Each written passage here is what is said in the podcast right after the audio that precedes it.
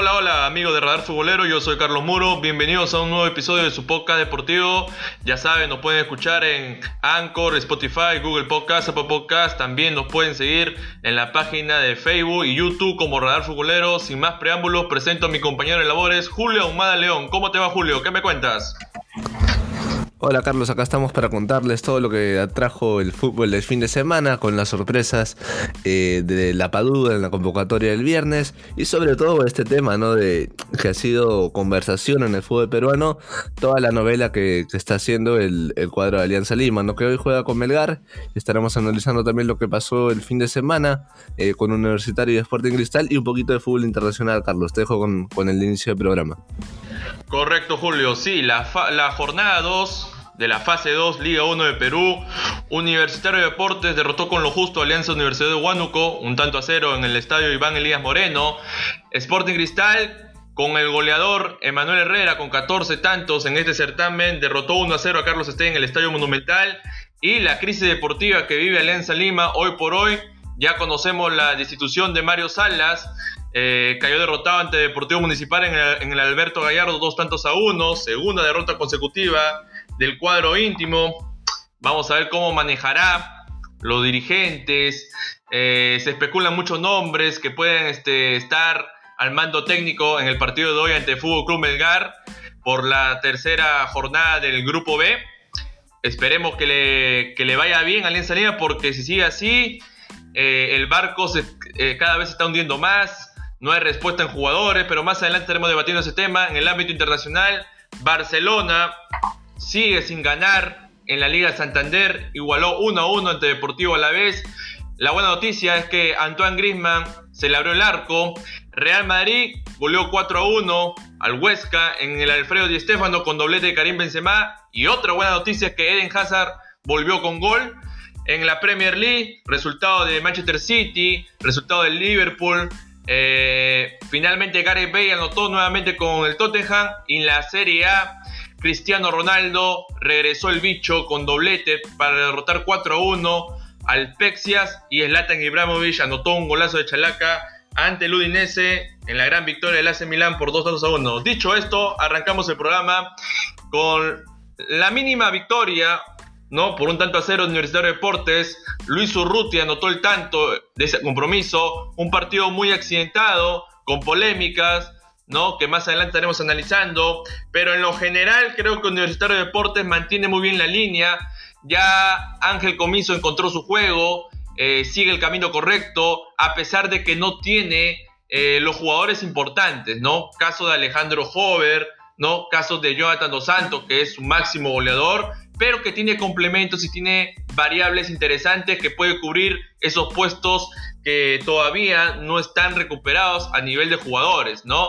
Pero el juego lo tiene, aunque en esta jornada lo ha sufrido mucho ante un Alianza Universidad de Huánuco que le ha sabido plantear un buen partido, eh, generó algunas ocasiones, pero la suerte no estuvo de su lado, de lo dirigido de Ronnie Rebollar, eh, pero lo, en general lo que deja Universitario Deportes son buenas sensaciones de cara a lo que será el partido determinante, a mi opinión personal, en la fecha 7 contra Sporting Cristal.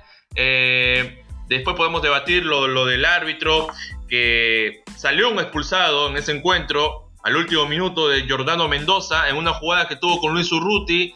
Eh, para algunos no fue falta, para algunos no debió ser tan extremo eh, el colegiado, el árbitro principal de este, este compromiso, en expulsar a, a, Jordano Mendoza, porque en la jugada se ve eh, en varias repeticiones que no lo llega a tocar a Luis Urruti.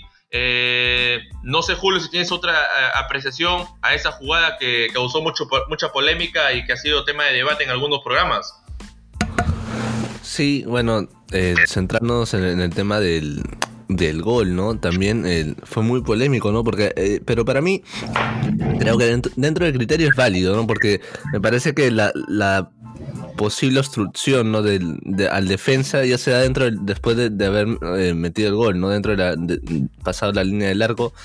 pero como tú lo contabas, ¿no? un cuadro crema eh, que le costó mucho el partido, eh, fue más eh, similar a lo que pasó en ese segundo tiempo en el Estadio Nacional, que ese 3 a 0 contundente que marcó Universitario ante la ausencia de Jonathan Dos Santos, me parece que Urruti ha cubierto muy bien ese estado de gol que, dejó el uruguayo, debido a que Zúcar no tenía ese protagonismo que pensábamos, ¿no? Eh, y bueno, y ahora para su partido que viene de, universitario va a tener bajas importantes, ¿no? Todavía no se conoce lo de lo de Hover eh, por un tema de, lesión y ya, ya estaremos contándoles un poquito más adelante las, ausencias de universitario para lo que ya se viene en la próxima fecha de la, de la fase 2, ¿no? la fecha 3. Eh, pero bueno, para no salirnos del partido, fue un partido muy interesante, Carlos, porque Alianza Universidad tuvo ocasiones claras para poder por momentos ponerse adelante en el marco Universitario nuevamente mostrando contundencia eh, y sobre todo la, jugada del final, ¿no? Como eh, del partido casi, que deriva en la expulsión.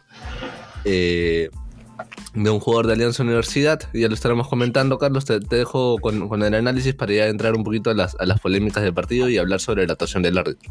Sobre todo que Alianza Universidad de tuvo las las, más claras en el primer tiempo y tal vez si la suerte hubiera estado de su lado, se hubiera ido al descanso con un marcador un poco amplio, ¿no?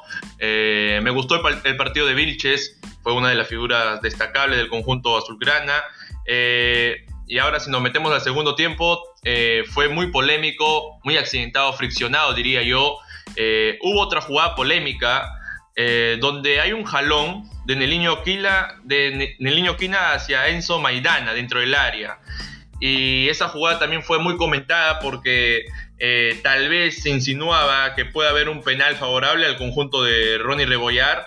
El árbitro como que causó un poco de controversia al no saber cobrar esa jugada. No digo que, a ver, es un choque natural entre dos jugadores que van a la, pelota. Eh, ya lo hemos visto, no es acá en Perú, también en el ámbito internacional.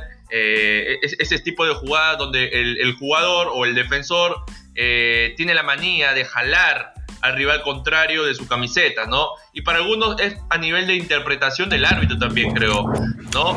Si está cerca el árbitro, su obligación es, bueno, acá no hay bar, pero eh, jugar ahí a, su interpretación, decidir lo correcto. Línea sobre todo, ¿no? Y, es muy polémica esa jugada porque es interpretación pura. Para mí si el jugador se termina por, por caer con, eh, con la fricción que sea en el área, si termina por caer, pero es, notorio el, agarrón. ¿no? La, mano de Corsa se puede tolerar porque está de espaldas. Bueno, la mano se da de espaldas, eso, eso no hay mucho que interpretar, pero sí, la primera acción para mí es, es muy clara. Creo que si el, si el delantero termina por caer, creo que lo cobra, Carlos. Sí, y sí, nada que discutir, creo que lo y tal vez hubiera cambiado un poco el rumbo del partido. Y lo de Luis Urruti es de aplaudir porque viene reemplazando eh, a Jonathan Dos Santos de buena manera, ya tiene seis goles en este campeonato, ¿no? Eso es lo que caracteriza de un jugador uruguayo, ¿no? Que siempre tiene esa costumbre de dar que hablar en los partidos complicados y este no fue y este fue el caso, ¿no? Cuando ve que Universitario de Deportes en la primera mitad, porque hay que ser honestos, en la primera mitad no mostró un gran despliegue futbolístico, se vio por momentos superado por Alianza Universidad de Huánuco, ya en el segundo tiempo salieron a relucir las individualidades que tiene este cuadro crema y Ángel Comiso eh, supo revertir también los cambios, ¿no? Metiendo a Barco, eh, haciendo eh, ocupando las piezas fundamentales que hoy carece el equipo. Ahora, no sabemos. Sí, antes continuamos con la idea, es bueno lo, que tú. Me gustaría recalcar lo que, lo que nos comentas, ¿no? Porque eh, siempre se, se, especuló, ¿no? Que ante las ausencias de la selección, la incorporación de los chicos en la bolsa de minutos, eh, las bajas ya confirmadas de Alonso y de Dos Santos, siempre se especuló, ¿no? Puede que a Universitario le, le cueste, ¿no? el trámite de los partidos, le cueste sacar resultados, pero hasta ahora llevamos eh, más de un mes que, Universitario, tanto con el tema de los jugadores en la selección, las bajas, como lo comentaba, y no ha sufrido mayores eh, derrotas ni, ni, obtención de resultados por ahí. Eh, con Cristal ya tuvo a los dos seleccionados, pero tuvo la, baja de Jonathan Santos por ahí. En, general, los partidos que por ahí no generaban incertidumbre en la U ha conseguido los resultados y eso para mí es el punto más fuerte que hoy en día tiene la U, que más allá de las bajas ha, obtenido Ángel Comiso un plantel en comparación de lo que le pasa al compadre que ni siquiera puede eh, tener un, un arquero titular, ¿no? Exacto, y, lo mejor que tiene Ángel Comiso, eh, voltear al banquillo y tiene recambio. Eso es lo positivo de Universitario de Deportes hoy por hoy y que lo está caracterizando en, este campeonato que le está yendo de, maravillas. Esperemos que mantenga la línea para ese choque ante Sporting Cristal que va a ser clave. Eh, yo la tengo clara de que Ángel Comiso va a llegar con, con sec de venganza a, lo que fue en la fase 1 porque Roberto Mosquera dio el primer golpe al derrotarlo en, el Estadio Nacional y eso debe ser una herida profunda para ellos y para Ángel Comiso de no ganarle a su rival directo, porque en el grupo A eh, está claro de que los dos equipos que van a batallar hasta el final es Sporting Cristal y Universitario Deportes. Por ahí puede meterse en la pelea tal vez un Cinciano del Cuco si anda más fino. Eh, por ahí también puede ser este eh, otro equipo que tal vez tenga la misma característica de Cinciano, pero no, no veo más allá. Eh, Deportivo Binacional que poco a poco va levantando su nivel, pero no es un índice que pueda batallar. Pero muy aparte de eso, me quedo que ojalá, ojalá se especula mucho de que ya Alejandro Hover eh, podría estar en el próximo partido, ¿no, Julio? Así es, así es. se, me parece que tuvo, eh, bueno, Santillán manejo que, que, tuvo un esguince y bueno, se va a perder el próximo partido. Eh, lo de Hover todavía está en veremos, pero parece que sí, sí podría estar en ataque junto con eh, Urruti y, el panameño, ¿no? Este Quintero. Por ahí universitario y Cristal están jugando muy bien, o sea, están jugando más a obtener resultados que a obtener eh, el tema de los rendimientos, ¿no? Porque eso ya lo demostraron en la, primera fase y creo que equipo que, usualmente tiene la, calidad para disputar títulos sabe que la, la, recta final ya no es tanto de demostrar el, fútbol ni el rendimiento, sino ser eficaz y obtener resultados, ¿no? Porque eh, para estas últimas eh, ocho fechas que se vienen, las últimas siete, perdón, y las etapas de semifinal y final, son partidos que ya no se tiene que jugar eh, como se diría, de forma vistosa, sino que se tiene que ir a por todo, no tener resultados, que también viéndolo desde el lado económico y administrativo, es por lo que luchan también, en este caso universitario, con el tema de las deudas, poder eh, meterse a un torneo internacional eh, como Perú 1, como Perú 2, sería importante la inyección económica que tendría, porque tendría seis partidos asegurados por Copa Libertadores. Y el cuadro de, de Sporting Cristal es el que por ahí ya se vislumbra como el principal contrincante para llevarse esta, esta fase 2, ¿no? Este grupo A la va a tener muy difícil y Carlos, como tú lo comentabas, esa fecha 7 hay que ver si es que no dejan puntos en el, camino ambos equipos, ¿no? Para ser más interesante que lleguen con igualdad de puntos y técnicamente ese sería el partido que define el campeonato. Correcto, Julio, con, concuerdo contigo y justo hace rato hablábamos de Cinciano en el Cusco y Cinciano eh, va a ser el próximo rival de Universitario de Deportes en la jornada 3, mañana a las 3 y media. Y Sporting Cristal se va a enfrentar a Atlético Grau a las 6 de la tarde. Ahora, pasamos a los rimenses.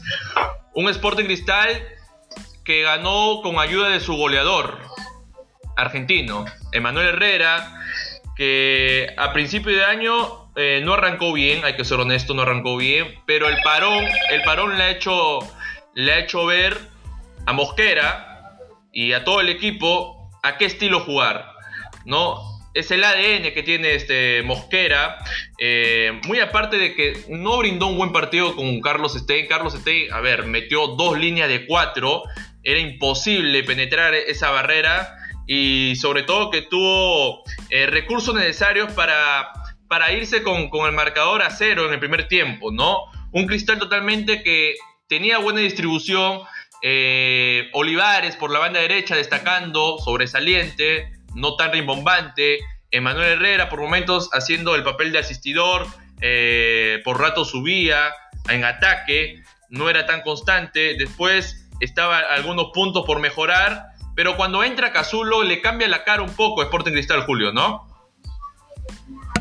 Así es, eh, un partido cerrado, ¿no? Que nos hizo acordar mucho lo que vivimos en el Alberto Gallardo, inicios de año, donde Stein se llevó los tres puntos con un golazo en Manicero.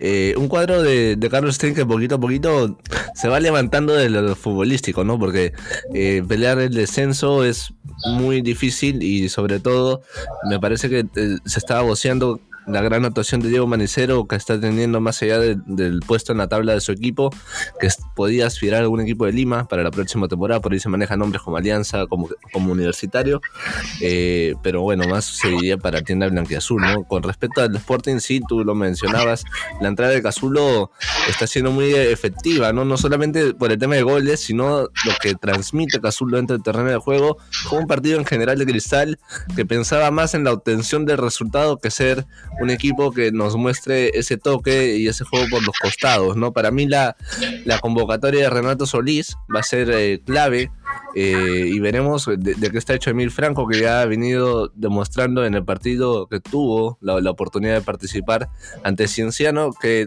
más allá del, primer error, terminó siendo positiva la, actuación del portero rimense. Dos arqueros de cristal que no superan los 23 años. Eh, hay que tener en cuenta esto. Y uno de ellos ya está siendo convocado a la selección absoluta. Veremos cómo. Hubo un problema, Carlos, te comentó. Hubo un problema por parte de Vallejo. la, el cuadro de Universitario y Sporting Cristal eh, con respecto le mandaron una carta a la Liga 1 a la Federación para que tengan en, consideración que los jugadores puedan eh, puedan eh, participar de esta fecha 3 y puedan volver a entrenar a, a pero no ha habido una respuesta positiva o pronta por parte de, de, la Federación. Y los jugadores hoy en, hoy tendrán que presentarse a los entrenamientos de la federación. Cristal perdería a Cachita González y a su portero Renato Solís. Lau perdería a Carvalho y a Corso. Y Vallejo perdería a Cristian Ramos, ¿no? Eh, había un poquito. Esto ya se conoce porque hubo un trato desde hace dos años, un poquito más, eh, desde que comenzó la, era griega, de que eh, los jugadores convocados iban a estar una semana antes eh, de los internacionales, pero metiéndonos de nuevo en el partido. Y debe ser difícil, ¿no, Julio? Debe ser difícil no contar con, con, con esa figura relevante en, tu equipo, ¿no? Caso Sobre todo Cristal, ¿no? Porque creo que la U lo, ha sabido compensar bien con el tema arquero y lateral. Más Cristal, ¿no? Sí, Cristal como que va a sufrir un poco la ausencia de Renato Solís y, y de Christopher Canchita González, creo que por ahí no va a sufrir tanto porque ya, ya, ya este, hizo el experimento eh, Roberto Mosquera cuando él eh, jugó para las dos primeras fechas de las clasificatorias Qatar 2022. Por ahí no tuvo tanto inconveniente. En, donde sí va a tener problemas va a ser en el arco. Sabemos que Emil, eh, Franco es un, es un guardameta joven que tuvo minutos con Cinciano, pero le falta este, consolidarse y, falta tener confianza con el resto de sus compañeros. Ahora, metiéndonos en el partido, eh, como tú lo comentabas, a mí me gustó también el partido del guardameta de Carlos Stein, Ronald Ruiz. Para mí fue sobresaliente en los primeros 45 minutos porque tuvo algunas intervenciones que evitó que Sporting Cristal se vaya también arriba en el marcador. Eh, ya en el segundo tiempo vimos buenos, eh, buenos chispazos de Christopher Canchita González. Me gustó también el partido de Horacio Calcaterra que fue precisamente el hombre que asistió al goleador Emanuel Herrera. Al minuto Tan importante como Emanuel, ¿no? Claro. La, participación de Horacio, sobre todo en cortar el juego, recuperación de balón y tener presencia y llegada al área, ¿no? Que es importante para el cuadro de cristal.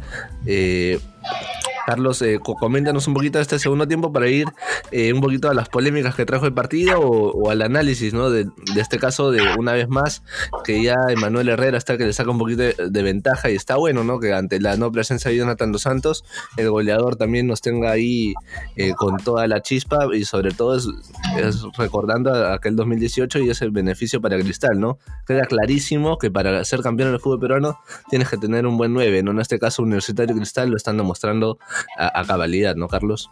Correcto, y sí, para meternos yendo ya en el segundo tiempo, eh, Roberto Mosquera como de cábala, ¿no? Mete a, a, Cazulo y saca a Christopher Olivares.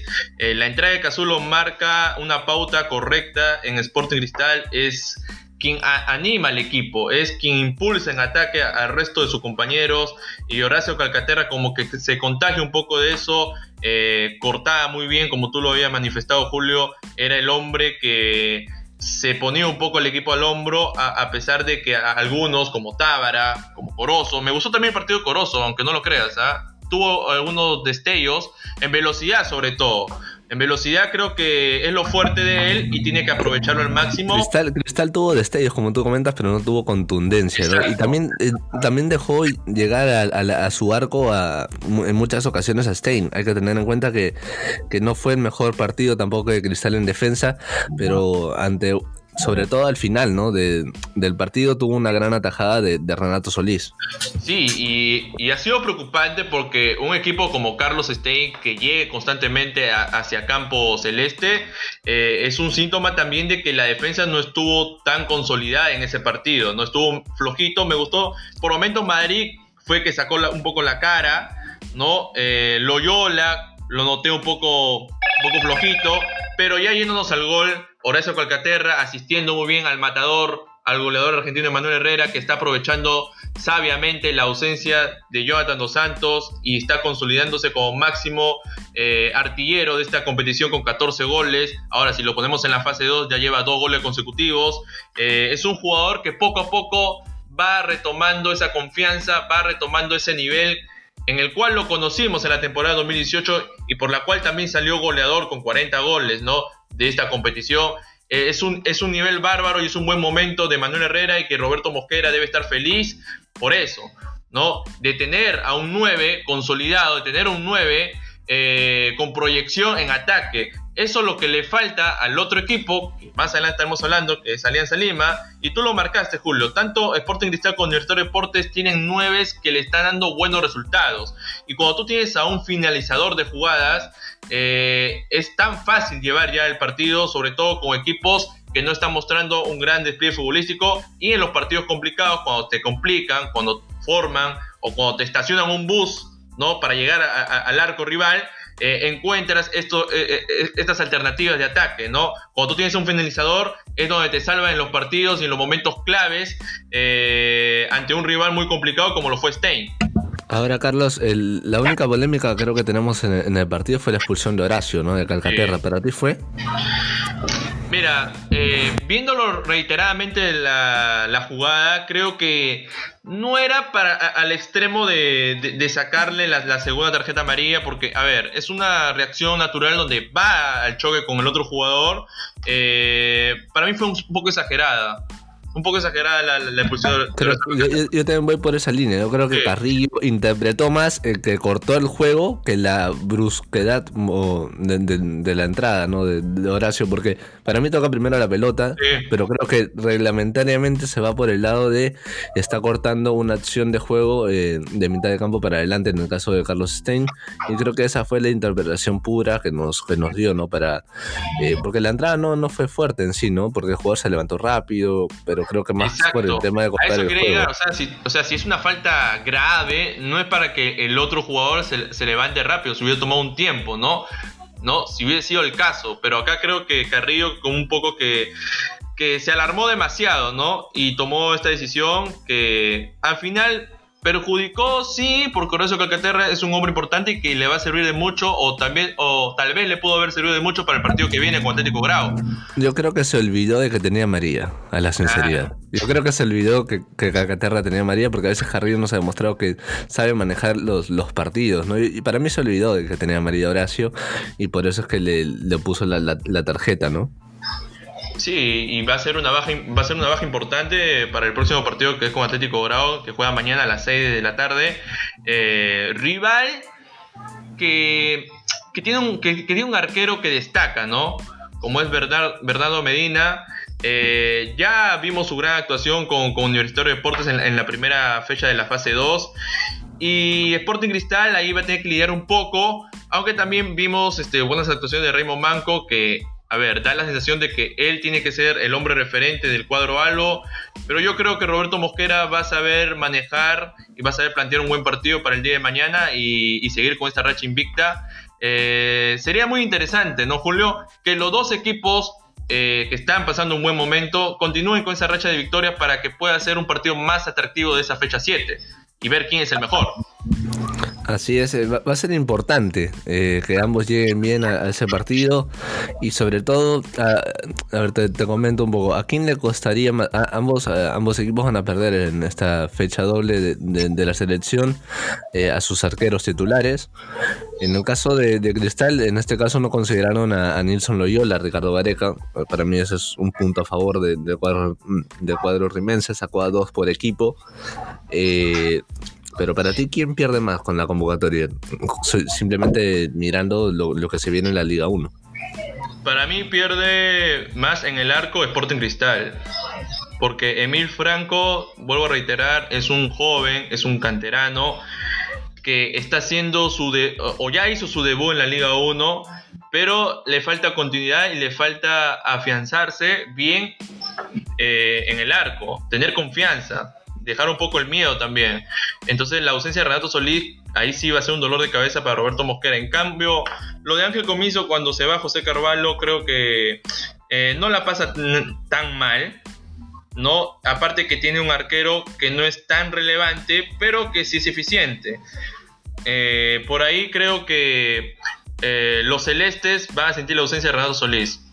A mi opinión personal. No sé, Julio, si, si estás de acuerdo conmigo en ese aspecto. Sí, eh, lo, de Renato para mí es lo, más importante porque Cristal ya había encontrado a su arquero titular, había encontrado sobre todo rendimiento eh, en, lo que más le costaba al Pato Álvarez, ¿no? que es el tema de las salidas aéreas. De, en el juego aéreo, Cristal con el Pato Álvarez perdía mucho porque era un arquero que se quedaba en, su área chica y en Renato Solís encontramos a un arquero que no solamente juega bien con los pies, sino también tiene salida eh, a los balones aéreos. Emil Todavía no, no terminamos de conocerlo al 100%, eh, que es lo que más lo caracteriza, pero ese día se vio un arquero atajador ante Cienciano y está bueno ¿no? que Cristal tenga alternativas en el arco. Sobre todo, eh, a, a, Cristal se le vienen rivales no, no tan de renombre, pero que sí fueron directos eh, y sí le consiguieron resultados tanto de local como de visita en la primera fase del torneo. Carlos, te, dejo con, con, ese análisis y bueno, pasar al siguiente tema. Creo que Cristal y la U están siendo, eh, están dándonos buen buen desempeño y sobre todo están obteniendo resultados y esperemos que sigan así como tú lo comentabas. Los dos equipos están mostrando tener un juego eh, muy avanzado que el resto. Eh, son de los dos eh, equipos que vienen bien y que han iniciado correctamente este reinicio de, la Liga 1. Porque, a ver, si Universitario de Deportes empezó con Gregorio Pérez, sí, inició con una racha positiva, Sporting Cristal eh, no inició así, le costó mucho. Y creo que el parón le sirvió de algo para que mejoren en ese aspecto y su plantilla eh, estén conforme con, con, Mosquera, a la idea de juego, y se ha visto reflejado. Entonces, estos dos equipos, cuando choquen en la fecha 7, vamos a ver quién es el mejor del año, del año, ya no del, del campeonato, va a ser del año. Ahí vamos a sacar una conclusión de quién va a ser el que llegue mejor a la próxima Copa Libertadores también. Ahora, cerrando un poco el tema del grupo A, pasamos a lo que es el calvario, la crisis deportiva, el, eh, barco que se está hundiendo poco a poco y paulatinamente, eh, Alianza Lima, ¿no? El grupo B. Eh, segunda derrota consecutiva parece que el estadio Alberto Gallardo no es de, los amigos fieles eh, para Alianza Lima, porque en ese estadio prácticamente es donde se han visto los partidos más flojitos del conjunto blanca-azul al mando técnico de Mario Salas, ¿no? Si hacemos un repaso, el empate con Sport Boys en el mismo, en el mismo recinto deportivo, Academia Cantolao lo derrotó 1 a 0, Alianza Lima y la Universidad de San Martín también termina derrotando 1 a 0. Y ahora, en esta fase 2, jornada 2, Alianza Lima me gustó en los primeros 45 minutos. Fue una de las mejores performances que había mostrado Mario Salas. mostrando a un Oslin Mora mucho más suelto, mucho más rebelde, mucho más líder, me atrevería a decir, que comandaba el ataque, que que generaba las ocasiones del conjunto blanqueazul en compañía de un Patricio Rubio que quieran o no es un hombre que no ha terminado de explotar y que ha sido pedido especial de Mario Salas. y que hay mucho, hay, mucho por donde debatir este mal momento.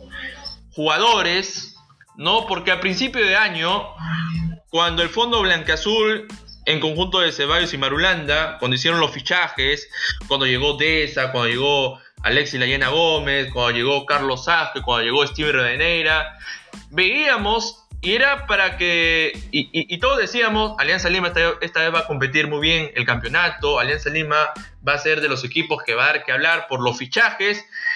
Lamentablemente no fue así. Ya todos conocemos lo que pasó al principio de año con algunos jugadores que en vez de sumar al equipo restaron notoriamente, ¿no? Algunas actitudes antideportivas, algunas actitudes que no estaban acorde al equipo y a lo que quería Pablo Bengochea. Y es por eso que también entiendo la salida del estratega uruguayo. También eh, aplaudo la salida de Yandesa, que al finalmente es un chico que, a ver, cuando quiere y cuando se lo propone es un buen jugador. Pero cuando no está eh, enfocado a lo que debe ser, que es el fútbol, se desvía un poco.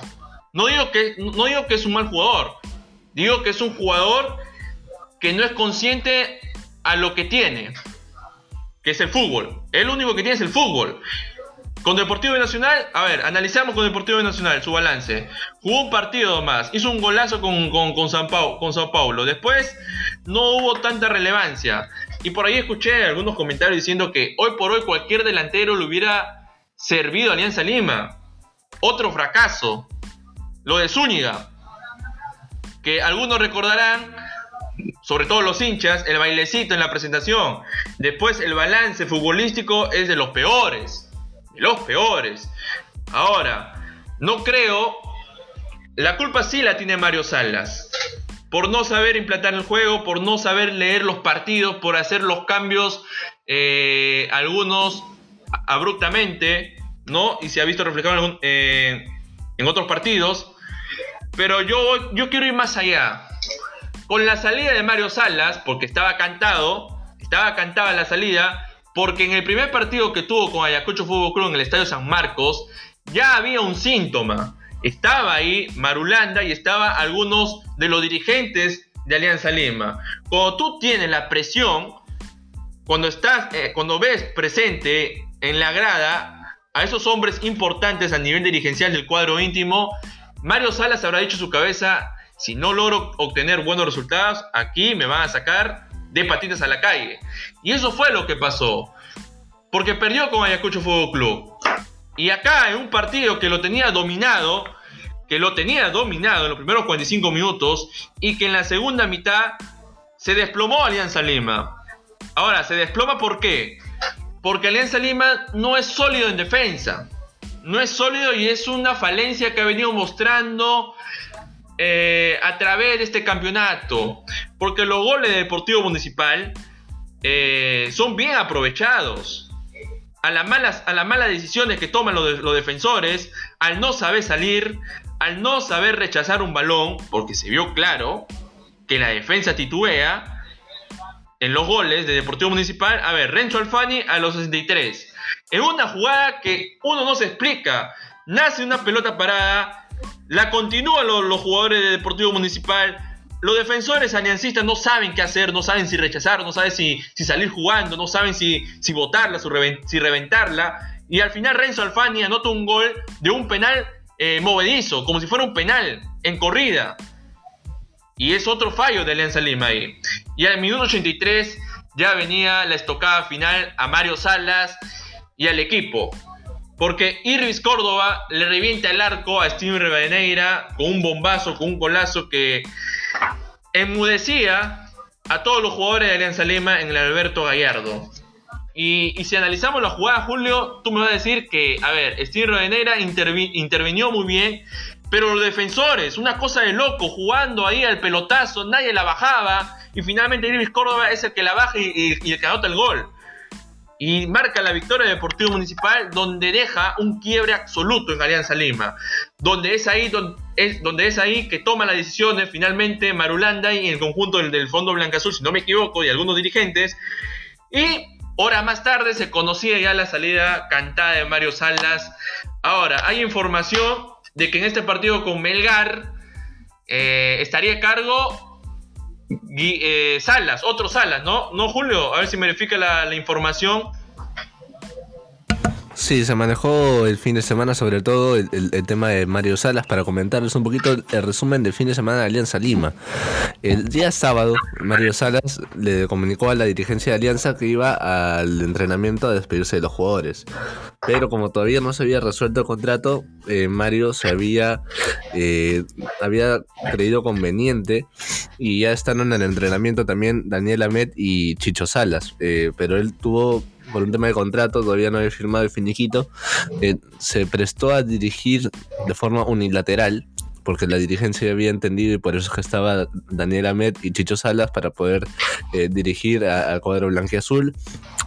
Luego el día domingo eh, hubo toda una novela en parte a los rumores también que hubo por parte de, Alianza que Mario Salas eh, como aún no había terminado su contrato y estaba todavía negociando su salida el día domingo iba a entrenar al equipo y si es que podía entrar con policías a, a tienda blanca azul, lo iba a hacer, pero bueno, al mediodía y aproximadamente a las entre mediodía y las 3 de la tarde se definió el finiquito de su contrato por ahí se especulaba también eh, el, tema de que eh, quién iba a dirigir el día, el, día lunes contra Melgar. En este caso, por un tema de, tiempos, va, a dirigir Chicho Salas, pero la intención de la dirigencia de Alianza Lima es que lo dirija Daniel Ahmed, quien sí tiene la licencia pro.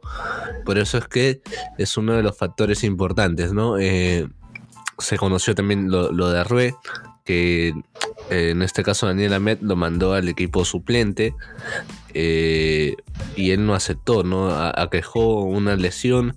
Cuando fue al tópico, le, descartaron esto al comando técnico y se hizo un todo, todo un revuelo en las últimas 24 horas en, Alianza Lima.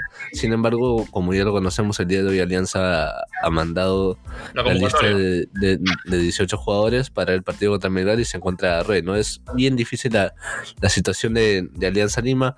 Por ahí también comentando un par, un par de datos, ¿no? Eh, a Mario Sales le propusieron la por un tema de, tiempos y porque estaba todavía su carta pase en el Perú, el, retorno de Federico Rodríguez y a la, llegada posible llegada de Wilmer Aguirre, que hoy milita en la Liga 2, pero él eh, se cerró en su idea y no, no, no quería que llegue nadie más. Ahora, Julio, eh, si hacemos eh, un repaso de lo que nos estás contando, a ver, por el primer punto creo que lo de Mario Salas, Mario Salas a ver, debió ser honesto y él debió renunciar, ¿no? Para evitarse todo este novelón, porque es un novelón lo que ha vivido en estas últimas horas eh, con el conjunto blanca-azul, al, ir a al ir a dirigir el entrenamiento, eh, sabiendo, sabiendo tú que no, que no tienes ya la bendición de los dirigentes, cuando ya eh, todo estaba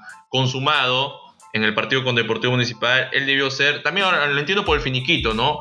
Pero él debió ser un poco autocrítico hacia él, hacia él mismo y decir, ¿saben qué? Yo, yo hice las cosas mal, eh, no supe llegar a los jugadores, no supe, no supe plantear mi idea de juego y, lo, y los resultados no, no lo ayudan. Estadísticamente no lo ayudan. Entonces no hay por dónde poderlo salvar a Mario Salas.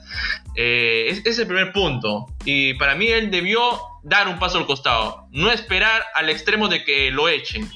¿no? Por un, poco, por un poco de respeto también a su carrera, porque no estamos hablando de un técnico que, que sea malo, no es malo, sino que ha, aterrizado en un mal momento en Alianza Lima. Ha aterrizado en un momento donde prácticamente es una crisis por donde lo veas. Porque Mario Salas sí tuvo un buen desempeño con Sporting Cristal, la hizo linda en el, término coloquial eh, en el fútbol chileno, pero cuando tú vienes a dirigir un equipo que quiera o no ya está acostumbrado o estuvo acostumbrado a un sistema de juego como lo era de Pablo Bengochea, ahora la era de Pablo Bengochea eh, para algunos eh, criticado, para otros eh, fue de lo, de lo mejor que pudo llegar a Alianza Lima. Ahora, si lo ponemos en una balanza, creo que sí fue de lo mejor porque llevó al equipo a, tres finales, ¿no? En dos temporadas, a pesar que no las ganó, pero el equipo, e, e, el, equipo ahí batalló, aunque sea, y, batalló puesto de, de, de Libertadores, ¿no? Pero eh, ahora, yendo al otro tema, que es el, eh, el, de Guillermo Salas, ¿no? Que va a dirigir el partido contra Melgar, va a ser momentáneo, sabemos que la idea es que Daniel Amec tome las riendas del equipo y era, y era un nombre que se venía especulando eh, muy aparte o de la previa llegada de Mario Salas al equipo íntimo. Era un, era un nombre que ya estaba circulando desde la salida de Pablo Bengochea y que eso eh, estaba prácticamente sentenciado para que Daniel Amec tome el equipo, pero por falta de, algunas cosas que nos venías comentando, eh, Chicho Sala va a ser el que esté a cargo. Y se, especula de que los últimos seis partidos Daniel Amec tome la posta. Ahora, el tema Rue. Yo entiendo que Rue es un jugador importante hoy por hoy de Alianza Lima, uno de los pocos jugadores con poca experiencia que la viene rompiendo cuando se lo propone. Eh, ha habido también partidos flojitos de él. Eh, esta discusión que tuvo con Daniela Meck, eh, no digamos discusión, un, intercambio de palabras, eh, mandándolo al banco de suplentes. A ver, si está tocado, ¿no? Por lo que tú me has comentado, si está tocado, si, tiene, si manifiesta una lesión, yo creo que el jugador también tiene que ser consciente de que si no está a su 100%, no puede enojarse por la decisión técnica de alguien que, que sabe lo que, lo que le conviene al equipo. ¿no? Quiero que me aclare ese punto, si ha sido por eso o, viene por, por, otra cosa más. No, eh, al informarle a Rue que iba a integrar los entrenamientos con el equipo B, él adució una molestia en la rodilla. Ya. Pero cuando se fue al tópico, le descartaron al comando técnico que tenga esta, dicha dolencia. Por eso es que Daniel Amet se enojó y ayer se conoció que se había ido de la concentración de Alianza Lima. Y hoy ya lo habían convocado, pero habría que tener en cuenta el tema de los protocolos, porque como tú sabes, el equipo tiene que concentrar 24 horas antes y no tiene que salir. Incluso hubo un problema con el partido de la Universidad San Martín, eh, donde el, médico del equipo llegó por sus propios medios, no llegó en conjunto con el, con el, con el equipo. Y bueno, también ahí se presentaría un reclamo más allá de la victoria, ¿no? De, me parece que fue claro, Sería un reclamo, un reclamo fundado porque, porque a ver, si los jugadores están viviendo en una burbuja y si, si está haciendo lo posible para que, para que marche bien esta competición de Liga 1, eh, ahí señor Rey cometió una falta. Por más la calentura que tenga, por más que sea el enojo, él debió ser también un poco más criterioso y, solucionar el asunto conversando, ¿no? No tomar estos arrebatos que no le benefician en nada al equipo hoy por hoy, porque Alianza Lima eh, está atravesando un duro momento ya no está peleando por un, por un playoff, está peleando más por el descenso, porque el rival, que es Deportivo Municipal y que consiguió un gran triunfo, era un, equipo directo y que también está batallando por, por ese puesto bajo. Ahora, tú nombraste jugadores como de Federico Rodríguez y de Wilmer Aguirre, que está militando en Pirata Fútbol Club, si no me equivoco, en la Liga 2 y que anotó un doblete en la primera fecha. Seamos un poco. A ver, si vamos al análisis puro, Alianza Lima se deshizo de jugadores como Balboa, como Aguiar, Federico Rodríguez, jugadores que eran nueves. A mí me gustaba Balboa. Balboa, mucho más allá de ser un 9, era como un 11. Era como que un jugador desequilibrante. Entonces, la salida de tus jugadores marcaron un gran vacío en ataque a Alianza Lima. Porque hoy por hoy Alianza Lima no tiene un 9 consolidado no tiene un nuevo consolidado a comparación de Sporting Cristal Universitario Deportes que lo veníamos hablando, de que sí tiene un 9 finalizador de jugadas. Y eso es lo que le falta a Alianza Lima. Entonces, yo no me explico eh, cómo fue que esta dirigencia, sobre todo se especula mucho del fondo blanca-azul, de que hayan dejado escapar a ese tipo de jugadores que tal vez, tal vez digo, pudo haber funcionado en, esta Liga 1, ¿no? Y sí hicieron, porque la temporada pasada queramos o no, eh, anotaban goles. Y hoy Alianza Lima carece de goles. Eh, malas decisiones, eh, malas salidas abruptas, que ponen en jaque a este Alianza Lima, que ahora quieren contratar a Wilmer Aguirre, o sea, quieren recurrir al pasado.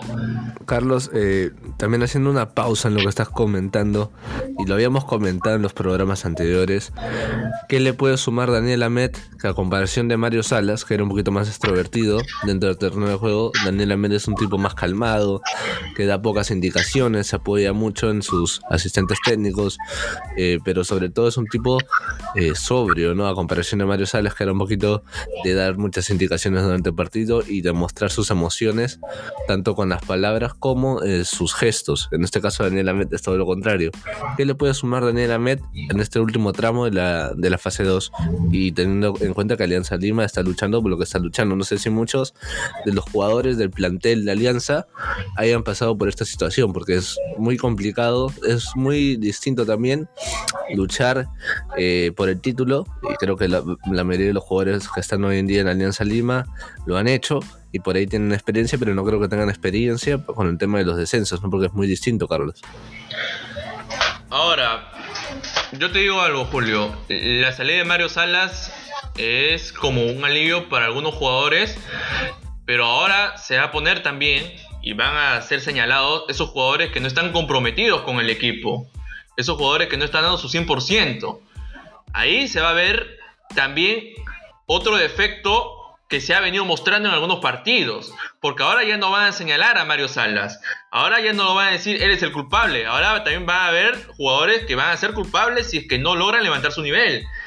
¿No? Hay algunos que no han, no han convencido tanto a la fanaticada y tanto este, al comando técnico que era de Mario Salas.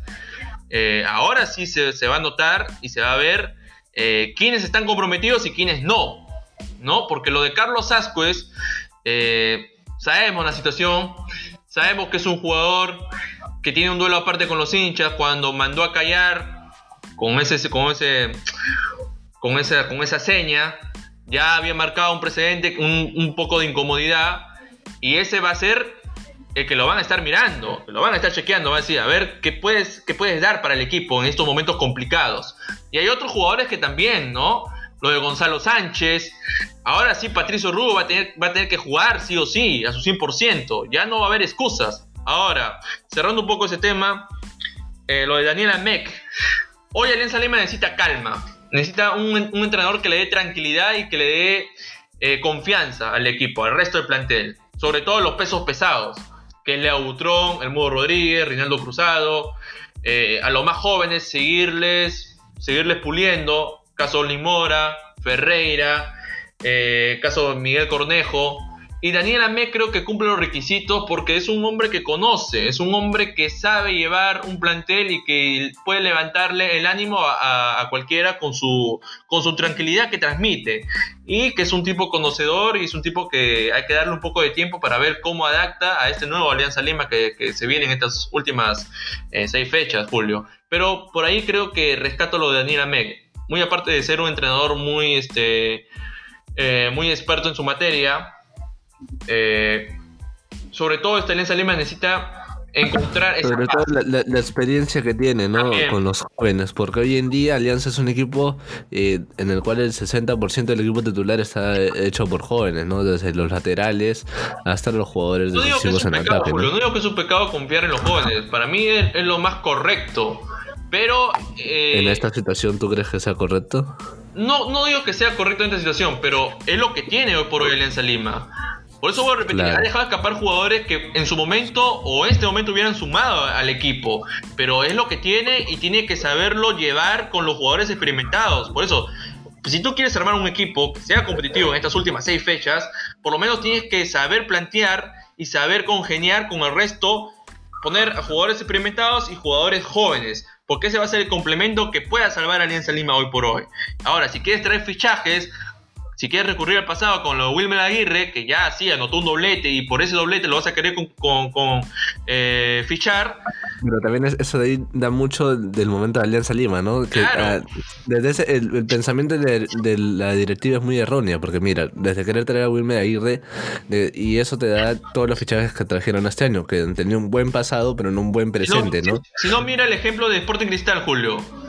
El ejemplo de Sporting Cristal es clarísimo. Tiene jugadores jóvenes y tiene jugadores consolidados. Cazulo y Horacio Calcaterra, por ahí Reboredo. No, a eso, a eso vamos. O sea, no es un pecado confiar en los jóvenes. pecado sería no saberlos, sacarles provecho. Entonces, Daniel Amé puede hacer eso. Así es, Carlos. Bueno, ya finalizando con el tema de Alianza, no sé si tienes otro dato para pasar al siguiente tema. Sí, Julio, vamos con los resultados de lo que ha sido este, la jornada de la fase 2 Liga 1 de Perú. A ver si lo tienes en la mano para que nos pueda dar un alcance, mientras que yo daré la programación de la fecha 3. Sí, bueno, teníamos el partido de Cusco con Manucci, en el cual ganó el cuadro imperial. el Sport Boys ganó 3 a 2 al Sport Huancayo, un lindo partido, que, el que trajo eh, la, derrota de profe, de profe Valencia. Eh, a ver, tenemos el cuadro de Cantolao que empató sin goles con el Atlético Grau. Alianza Lima que perdió 1 a 2 ante Deportivo Municipal. Cristal ganó por la mínima Carlos Stein. La Universidad César Vallejo siguen por la senda del triunfo. 2 a 0 ganó ante Deportivo Yacuabamba. Cienciano y UTC repartieron los puntos 1 a 1. San Martín perdió ante Binacional 0 a 2. Y el cuadro de Alianza Universidad que sigue sin poder tener una buena actuación, como lo fue en la fase 1, perdió 1-0 ante el Universitario. Y Ayacucho ganó 2-0 a Melgar de Arequipa. Correcto, Julio. Yo tengo la programación de lo que es la jornada 3 de fase 2 Liga 1 de Perú. Arranca hoy a las 11 de la mañana con Cusco Fútbol Club ante Sport Boys. A la 1 y 15, Deportivo Municipal enfrentará a Carlos Amanucci. A las 3 y media, Fútbol Club Melgar enfrentará a Alianza Lima. Mañana a las 11 de la mañana, UTC de Cajamarca se enfrentará a Academia Cantolao. Deportivo Yacuabamba enfrentará a Ayacucho Fútbol Club a la 1 y 15. A las 3 y media, Universitario de Deportes se medirá ante Cinciano del Cusco a las 6 de la tarde. Atlético Grau se enfrentará a Sport Cristal el día miércoles 4 de noviembre. Carlos Stein enfrentará a la Universidad San Martín a las 11 de la mañana. Deportivo Binacional a las 3 y media contra Alianza Universidad de Huánuco. El día jueves 12 de noviembre, Sport Huancayo enfrentará a la Universidad César Vallejo a las 3 y media. Esa es la programación de la jornada 3, fase 2, Liga 1. Ahora vayamos a lo que ha dejado la tabla acumulada. ¿No? La tabla acumulada, vamos a dar riendas de eso. En el primer puesto encontramos Universitario Deportes con 42 unidades. En el segundo casillero encontramos Sport Huancayo con 35 unidades. En el tercer casillero encontramos Sporting Cristal con 33 unidades. En el cuarto casillero encontramos a la Universidad César Vallejo con 33 unidades. En el quinto casillero encontramos a Carlos Amanucci con 29 unidades. En el sexto casillero encontramos a UTC de Cajamarca con 29 unidades. En el séptimo casillero encontramos a Alianza Universidad de Huánuco con 29 unidades. En la octava posición encontramos a Fútbol Club Melgar con 28 unidades. En la novena posición, Ayacucho Fútbol Club con 27. En la décima posición, Cinciano del Juego con 27 unidades. El casillero 11 a Deportivo Binacional con 23 unidades, Casillero 12 Alianza Lima con 22 unidades, Casillero 13 Academia Cantolao con 22 unidades, Casillero 14 Deportivo Municipal con 21 unidades, Casillero 15 Real Garcilaso o Cusco Fútbol Club, perdón, con 21 unidades, Casillero 16 Universidad San Martín con 21 unidades, Casillero 17 Sport Boys con 19 unidades, Casillero 18 Carlos Stein con 17 unidades y Casillero 19 Atlético Grau con 17 unidades y Casillero 20 Deportivo de Coamba con 11 unidades. Así va la tabla acumulada de lo que es la Liga 1 de Perú 2020. Cerramos el capítulo de Liga 1 de Perú y pasamos al ámbito internacional, Julio. Hacemos escala en la Liga Santander, Liga de España. Barcelona no pudo conseguir tres puntos de visita ante Deportivo La Vez, lo que sí rescató una unidad al empatar 1 a 1 ante este cuadro exigente. Un partido donde es más de lo mismo del Barça. Distribución positiva, manejo de balón correcto, mantiene muy bien la posesión, pero es muy difícil jugar sin 9. Muy difícil jugar sin 9. Demasiado diría yo. Y Ronald Koeman creo que es consciente de eso, ¿no? Al perder a un jugador como Luis Suárez y al no fichar, en su momento se hablaba de Memphis Depay y tienes a un Braithwaite como banca de suplentes y que tiene la, dorsal 9 y que no es garantía hoy por hoy, no es garantía en este Barça, ahora también ha, tenido lesiones o ha tenido jugadores que no han venido de buena manera y se va a ver, ¿no? Eh, Causo Felipe Coutinho, que para mí es una gran baja del equipo eh, Braugrana, eh, desde su llegada, desde su segunda corrida que viene con el Barça, creo que es uno de los pocos jugadores que ha venido mostrando eh, un nivel aceptable dentro del equipo. Eh, lo de Ansu Fati creo que es otro partido aparte, viene mostrando cosas, pero falta consolidarse. Lionel Messi no es ese Lionel Messi que nos tiene acostumbrado con goles, se ha pasado a, un segundo plano, a un papel mucho más solidario, mucho más de manejador, mucho más de organizador de juego, de asistidor, pongámosle así. Eh, Antoine Griezmann, finalmente el francés, el atacante, pudo reencontrarse con el gol. Y eso debe ser una calma para él. Y Ronald Koeman también habrá dicho, finalmente apareció ese jugador que tanto pedíamos y que, tanto costó. ¿No? Al minuto 31 es... Ahora, acá quiero hacer una pausa. Al minuto 31 del primer tiempo. El grosero error que tuvo Piqué con Neto, ¿no? Esa mala entrega terrible entrega donde nace el gol de Luis Rioja y donde abre la cuenta y se va al marca y se va al descanso con una gran ventaja deportiva a la vez, Julio. Sí, un partido interesante de Barcelona, pero que todavía está lejos de lo que viene haciendo en Champions League. Eh, con rendimientos, bueno, ahora Griezmann se reencontró con el gol, eh, que lo estaba buscando tanto en el partido contra Juventus, pero de todas maneras nos sigue demostrando Ronald Koeman que es un Barcelona totalmente distinto al que afronta la Liga, al que afronta la Champions, ¿no? Con, con rivales de, con mayor jerarquía dentro de la Liga Española. Todavía no, se termina de afianzar, eh, como sí lo ha hecho el, el cuadro de Real Madrid, que más allá de que ha tenido buenas y bajas, Barcelona por ahí no, no, ha logrado no tener una actuación eh, contundente, más allá de su inicio con Villarreal, no ha podido volver a demostrar el mismo estilo de juego eh, y ante una la vez que para mí reaccionó tarde Barcelona, ¿no? El gol de, de, Griezmann fue a los 63 minutos, por ahí tuvo paciencia pero no tuvo profundidad y eso es algo que hoy en día le está costando mucho al cuadro de Barcelona en una liga que lo, lidera la Real Sociedad, ¿no? Con 17 puntos y el Real Madrid le sigue con 16. Es totalmente distinto más allá de la, de, la caída del Real Madrid. Sigue arriba, mientras que el Barcelona todavía no se termina de acomodar en la tabla, ¿no? Con 8 puntos ha dejado ir... Eh, seis puntos vitales dentro del papel que eran para Ronald Koeman. Hoy en día creo que está dando mucha más prioridad a la Champions y creo que está para mal dejando de lado lo que es la liga, ¿no? Y Barcelona no ha tenido grandes bajas como para poder decir que eh, está haciendo por el tema de la no titularidad de algunos jugadores, ¿no, Carlos? Correcto. Eh, lo que inició bien en esta temporada de la Liga Santander, Barcelona con la goleada ante Villarreal. Eh, nosotros lo anticipábamos, ¿no, No sé si te acuerdas en algunos capítulos cuando lleguen los partidos claves en la liga sobre todo. Así es. Contra un Sevilla, contra un Valencia, contra un Real Madrid, es ahí donde se va a ver el verdadero nivel de este Barça. Ahora, a mitad de semana también pasó, o sea, más allá que le, anularon los tres goles a Morata, si es que esos tres goles, o sea, no, no, dejan de ser ocasiones de gol que le generaron al Barcelona, y eso también es muy, preocupante de cara a lo que se le puede venir en Champions, ¿no, Carlos? Porque con rivales más contundentes, por ahí con la presencia de Cristiano en la vuelta, para no irnos tan lejos con el tema de los rivales que tiene dentro de su grupo de la Champions, eh, se está viendo, ¿no? Que a la vez también no es un equipo que digamos tiene tanta jerarquía, así como lo demostró el Real Madrid en el clásico pasado, pero que lo que más preocupa para mí es que el Barcelona le meten goles en todas las fechas. Ahora, Julio, eh, como lo dije hace un rato, es muy difícil jugarse un 9, ¿no? Y este Barça no tiene nueve. Estamos totalmente de acuerdo se, en eso. Se, rumorea que el, cuadro de Barcelona está buscando un 9 para enero y un defensa central. Porque, como lo, tenemos en cuenta, en el partido con la Juve tuvo que jugar Busquets de emergencia, ¿no? Por la, expulsión de, Piqué, la lesión de un Titi y la lesión de Araujo.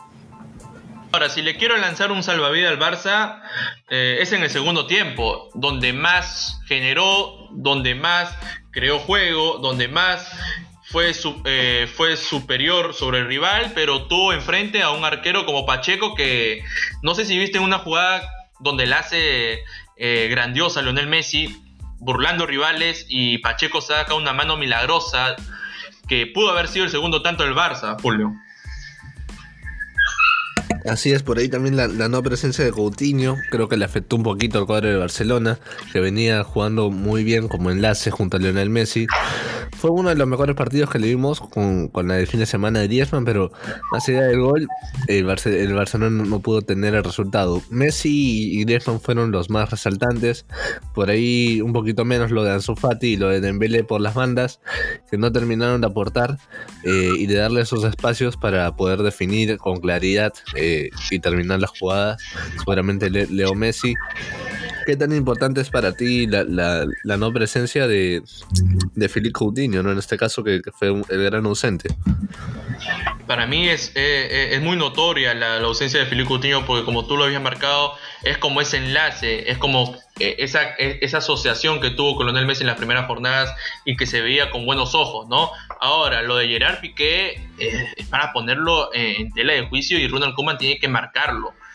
Seguro que lo habrá hecho, lo, habrá fijado. No puede hacer eh, esa entrega a Neto, no puede. Ahora, si, si analizamos fríamente y si lo ponemos en otro contexto, el partido lo empata el Barça lo empata. Prácticamente regaló ahí el, triunfo. Porque ese error fue muy grosero y lo de Neto también.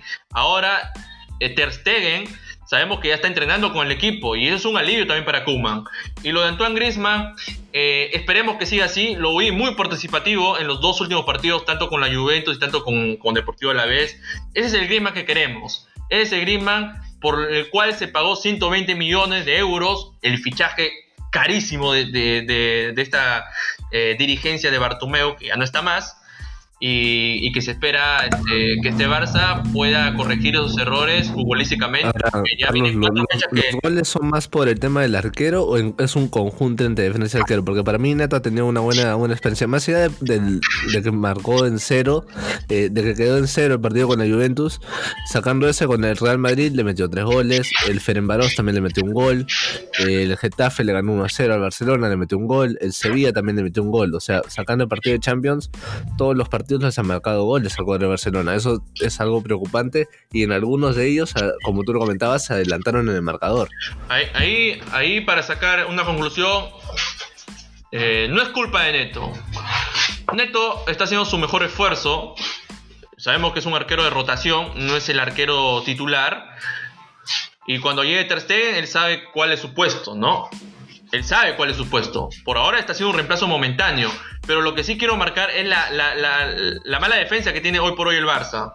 Y que no ha, no ha fichado un central o no, no ha fichado un lateral como, a ver, Cerdiño Dex, muy aparte de que tenga buenos minutos, no digamos, no, no, no lo llamemos que sea el próximo Dani Alves, porque no es así, no es el Dani Alves, Cerdiño Dex.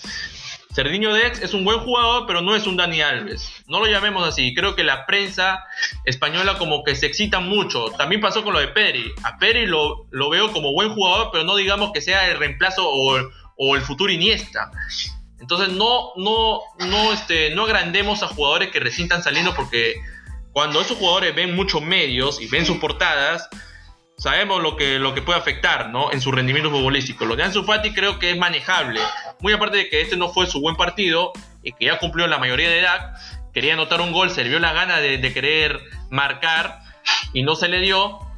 Eh, Trincao es otro de los jugadores por ahí que me convence un poco cada vez que entra, rompe por la banda izquierda, fue de los más regulares. Pero vuelvo a, vuelvo a resistir, eh, vuelvo a insistir, creo que a este Barça le hace falta un central de jerarquía, un central que tal vez a futuro puede ser eh, un ejemplo voy a dar, un ejemplo loco, que tal vez no ocurra, pero que si con la plata necesaria y con la nueva presidencia que entre pueda ocurrir, Virgil van Dijk no sería un mal fichaje para el Barça. No sería un mal fichaje, sería un excelente fichaje. Ahora, si ponemos un lateral, Tren Alexander, Tren Alexander Arnold, otro jugador que también puede eh, encajar en el Barça. No sé, Julio, si, si opinan lo mismo de esas dos locas ideas que estoy dando. ¿Y qué tal le va a Bandai con el juego con los pies? Eh? Lo, tenemos porque es un jugador que creo que va más a la fricción y va más al juego aéreo. Eh, pero bueno, al Barcelona también le está costando mucho el tema del juego aéreo. Y bueno, son, dos buenas propuestas, pero tendríamos que ver cómo los tomaría el técnico, en este caso Ronald Koeman. Y en el tema del ataque, ¿a quién traería? ¿Se diría de, de Pai dentro de tu radar? Así como, yo creo que creo que hay que ver otro tipo de alternativas, ¿no? Porque no, sea de que, sea una propuesta de Koeman, hay que ver realidades. No, yo creo que Depay no, no, no encajaría en este Barça, no es ese delantero que te va a solucionar los problemas. Me animaría a decir Lautaro Martínez. Creo que es el único nombre que, convence al Barça. Lautaro Martínez. Y siempre lo han tenido en cuenta. Si Lautaro Martínez hace una buena temporada con el Inter, me atrevería a decir que la próxima presidencia que agarre eh, al conjunto blaugrana lo ficharía. para complacer a Messi también. Sobre todo, el objetivo principal va a ser hacer feliz a Messi. Y ese va a ser una meta que va a tener que. Pero quedó claro de que no hay este. Por ahora a Messi se le ha notado un poquito incómodo, ¿no? Sobre todo en el partido con el Real Madrid, lo comentabas tú la, semana pasada, de que se le vio frustrado por momentos por el, la poca participación o la poca hambre que tenían sus compañeros para poder llevarse el partido. Sí, y, y la molestia se ve en Messi su cara cada vez que, que las cosas no, no fluyen de manera correcta y, se ve reflejado en el campo. Yo veo un Lionel Messi no desanimado, pero sí un poco inconforme a lo que está pasando en torno al Barça. ¿no? Yo en los, primeros, en los primeros partidos lo vi participativo, lo vi que quería sacar eh, el equipo adelante, muy aparte de que no está marcando goles en, en jugadas, ¿no? Y, eso no es tema, no es tema para discutirlo. Eh, Lionel Messi sabemos que el problema que hubo con Bartomeu, el Burofax, la, la, intención de salir del Barça y, de ir a otro equipo todavía sigue latente en él. Eso no sabría decirlo, pero me queda claro de que esta nueva presidencia que venga y que agarre el control del Barça va a tener, va a tener que hacer lo posible de contentar a Messi, de hacerlo feliz, para que él se sienta cómodo y que no se le escape un jugador muy importante en la historia del club. Eh, y ojalá que, salga, que salga a relucir eh, eh, los goles que tanto se le pide a Messi, que en estos cuatro partidos o en esta temporada no, no, se ha visto su mejor nivel, pero sí se ha visto participativo y asistidor, que eso es lo que cuenta. Claro, Carlos. bueno, ¿tienes algún dato más del Barça o, pasar al, cuadro blanco, no? Pasamos al cuadro blanco, a la Casa Blanca, al Real Madrid, que goleó 4-1 el Huesca. Y esto es un, un triunfo anímico para lo que será el partido contra Inter de Milán en UEFA Champions League. Eh, Eden Hazard al fin apareció, anotó un golazo, es donde abrió la cuenta. Después Federico Valverde, después vino el doblete de Karim Benzema, un Karim Benzema que lo siento más líder del equipo, eh, en conjunto con Sergio Ramos. Para mí hoy por hoy son los dos jugadores importantes de Sisu. Eh, lo que me llamó la atención es la titularidad de Marcelo. Un hombre que ha venido siendo señalado por, por su bajo nivel y, me causó curiosidad eso, Julio. Sí, Carlos, sí. Comentemos un poquito lo que fue el, desarrollo del partido y vamos a entrar en las, polémicas, como tú lo, tú lo habías comentado, ¿no? Eh, en, el trámite del partido, a ver, en el trámite del partido sabíamos que dentro del papel Real Madrid era favorito. A pesar de la actuación de la Champions, ¿no? Claro, a pesar de la actuación de la Champions. Es otro, es otro Real Madrid, ¿no? ¿Te sorprende también que, que, las dos Reales estén disputando el torneo? No, esto es lo que pasa con Real Madrid y Barcelona. Por un lado vemos que el Barça está rindiendo bien en UEFA Champions League, pero en la Liga no está obteniendo los resultados. Y el Real Madrid es todo lo contrario, no está rindiendo bien en UEFA Champions League, pero sí está obteniendo resultados positivos en la Liga Santander. Y lo de Real Sociedad, punto aparte. David Silva, un gran acierto de fichaje un gran acierto lo de David Silva. Creo que es un jugador que le ha venido bien a esta Real Sociedad y que hoy por hoy está peleando los primeros puestos. Y Real Madrid, no, su juego no convencerá tanto. Sabemos que tiene jugadores que no han sido determinantes, caso Vini Junior, caso Rodrigo, pero cuando tú tienes un Benzema enchufado es otra cosa, es otra historia. Y este partido fue para que ellos agarren confianza y para que ellos también puedan subsanar algunos entredichos, ¿no? Entre Vini y Benzema Vinicius Junior no arrancó de la partida, arrancó Eden Hazard. Y Eden Hazard creo que si va evolucionando para bien, va a ser un jugador importante para lo que resta en Champions. Y esperemos que muestre ese, ese nivel futbolístico como se hizo conocido en Chelsea, lo plasme con Inter de Milán. Con Inter que tampoco la viene pasando bien en el calcio italiano y en la, y en la Champions. Es un partido de pronóstico reservado, en mi opinión, donde el mejor que que esté planteado tanto tácticamente y futbolísticamente va a ganar.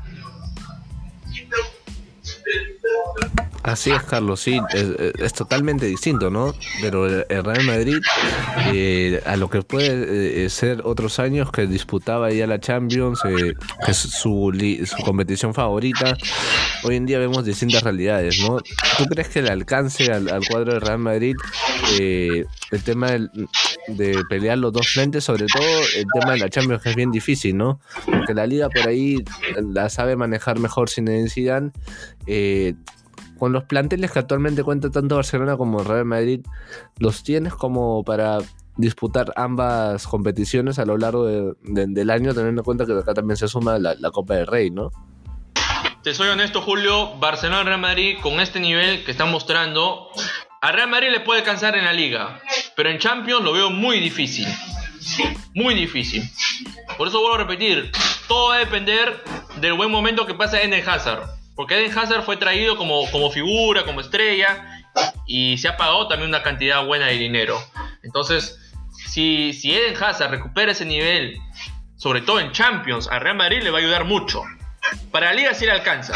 Y este Barcelona, en Champions, los dos partidos que ha mostrado en estos dos primeros partidos, sabemos que con la Juventus tuvo un gran ausente como es Cristiano Ronaldo. Y aparte los goles que le anularon a Álvaro Morata y lo desnudaron, lo desnudaron en el tema defensivo al Barça. No sé si le alcanzará para Champions. Yo, yo quiero verlo, yo quiero verlo en otros partidos más complicados para ver si ese nivel sale a relucir.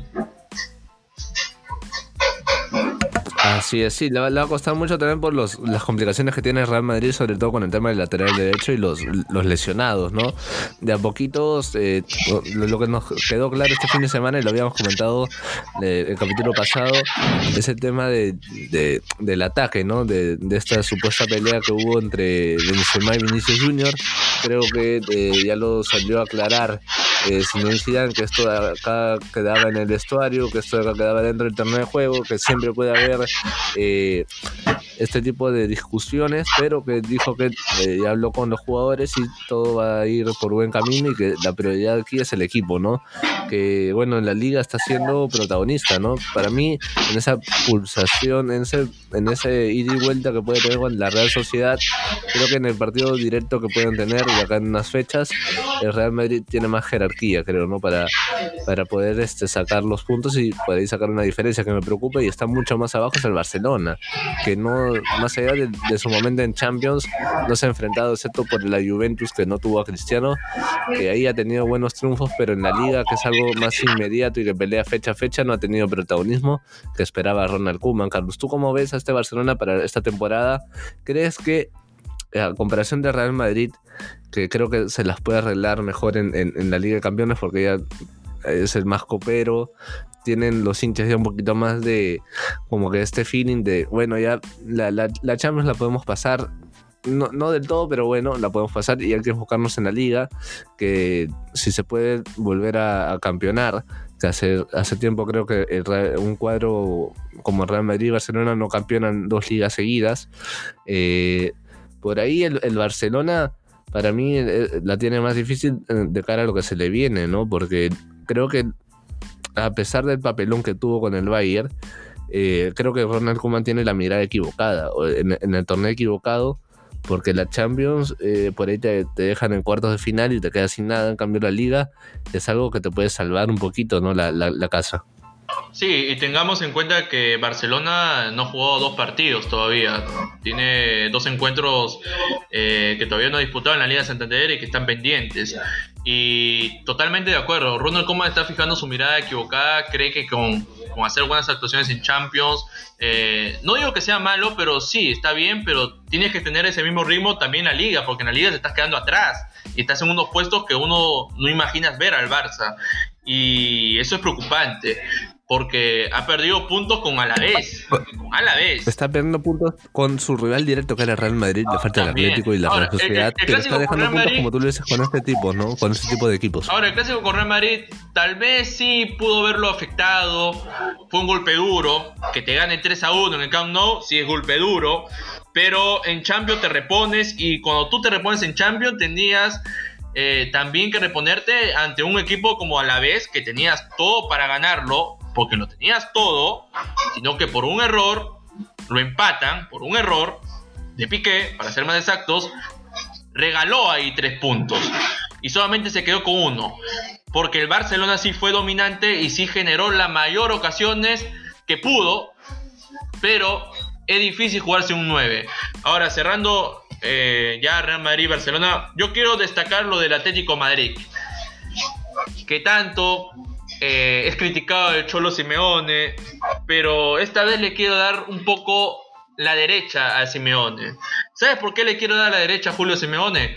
Porque está encontrando el lugar correcto, la posición ideal para Joao Félix. Joao Félix que ha sido figura principal en la victoria del 3 a 1 ante Osasuna. Doblete del astro portugués, doblete. Y finalmente Lucas Torreira se estrenó con gol como jugador colchonero. Gran momento de Joao Félix, ya anotó un doblete contra Salzburgo en la fecha pasada, ya anotó un doblete con, Osasuna, son dos partidos que va anotando un póker y veremos cómo le va ante Lokomotiv Moscú, que es su próximo rival en Champions. ¿Cómo ves el, el buen momento de Joao Félix, Julio? Y es un jugador importante, ¿no? Sobre todo, eh, ahora está siendo más protagonista con el tema de los goles, pero como asistidor también va a jugar un papel clave conforme vaya teniendo el retorno también de, Diego Costa.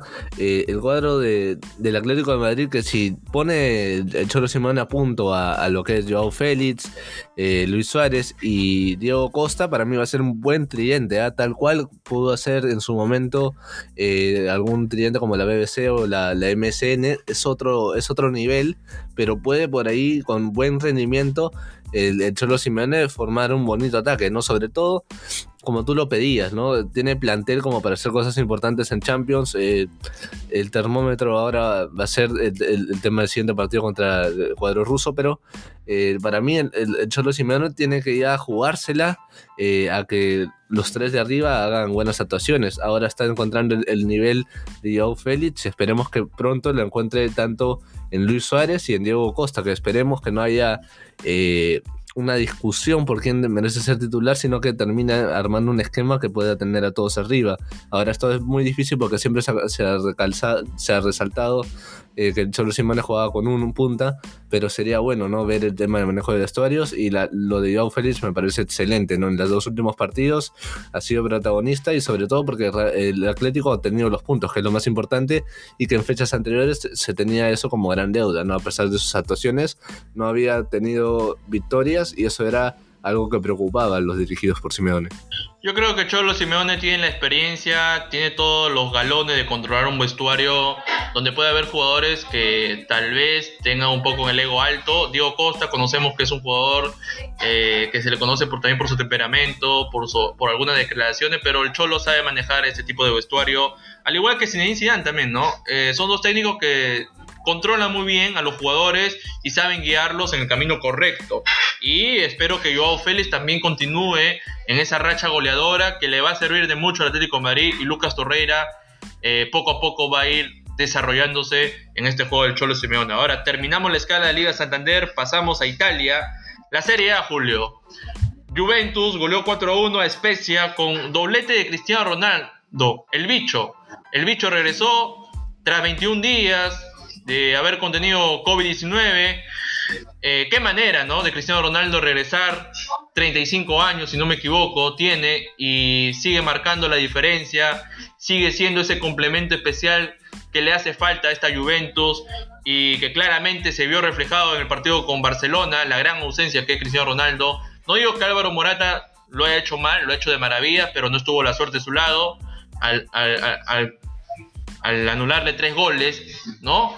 Pero gran regreso de Cristiano, ¿no, Julio? Así es, Carlos, como lo comentaba Jorge Barril en la transmisión, así vas a comenzar, ¿no? Así vas a regresar. Eh, fue lo que marcó la pauta.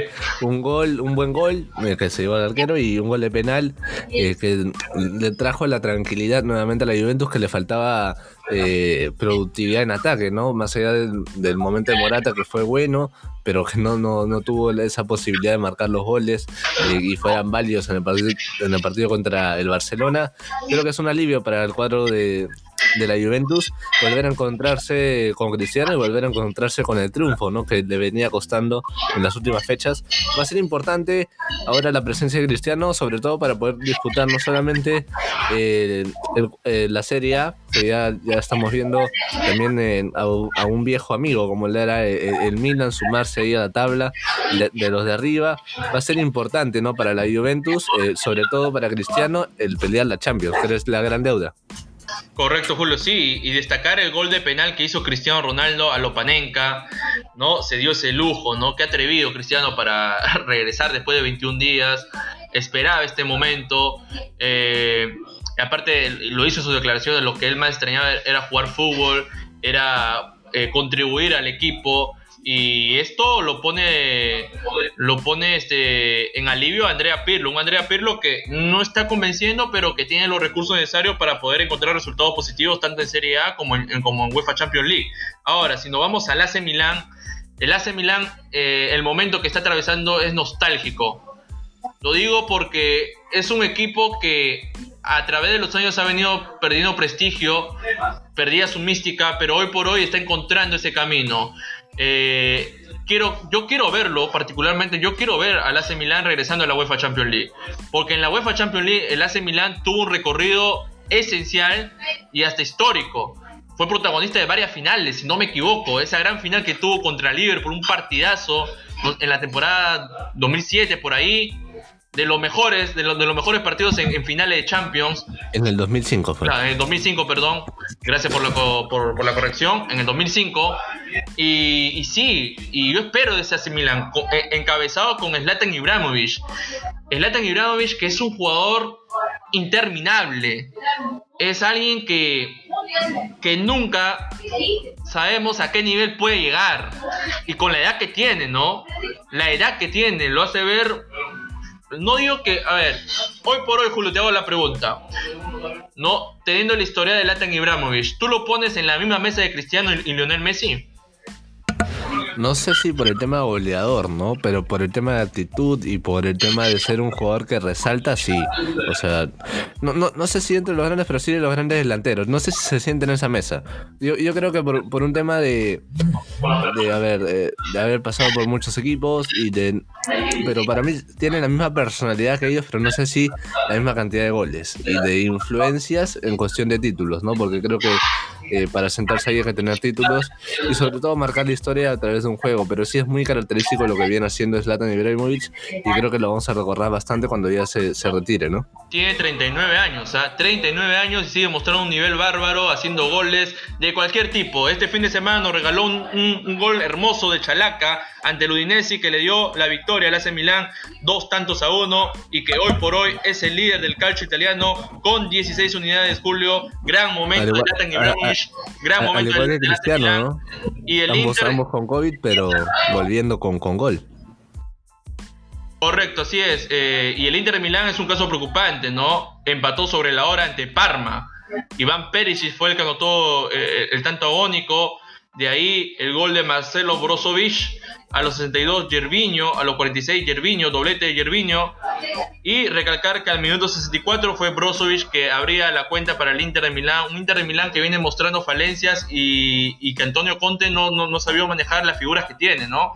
Arturo Vidal, Alexis Sánchez, Romero Lukaku, Christian Eriksen. Y se rumorea su salida, ¿no? Es el plantel que más nos ilusionaba y que más nos está decepcionando tanto en Champions como en la, Serie A, ¿no? Por ahí ya se, se está vislumbrando una posible salida de Antonio Conte.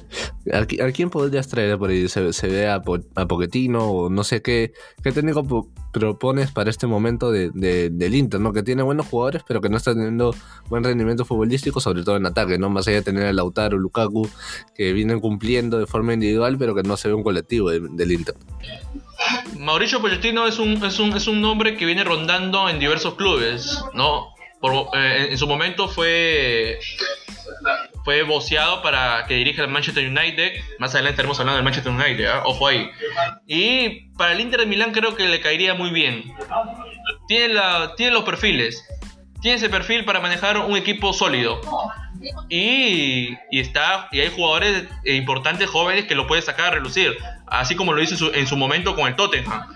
Un Tottenham que no recurrió de tantos fichajes y que se conformó con los jugadores que tiene eh, y que hoy por hoy es cierto que Mourinho agarró las riendas, pero eh, poco a poco va subiendo su nivel. Y el Inter de Milán sí es preocupante, tanto en Champions como en Serie A.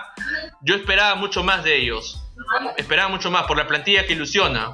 Y Antonio Conte sabemos que es un técnico recio, es un técnico que no se casa con nadie, es un técnico que te dice las cosas en la cara.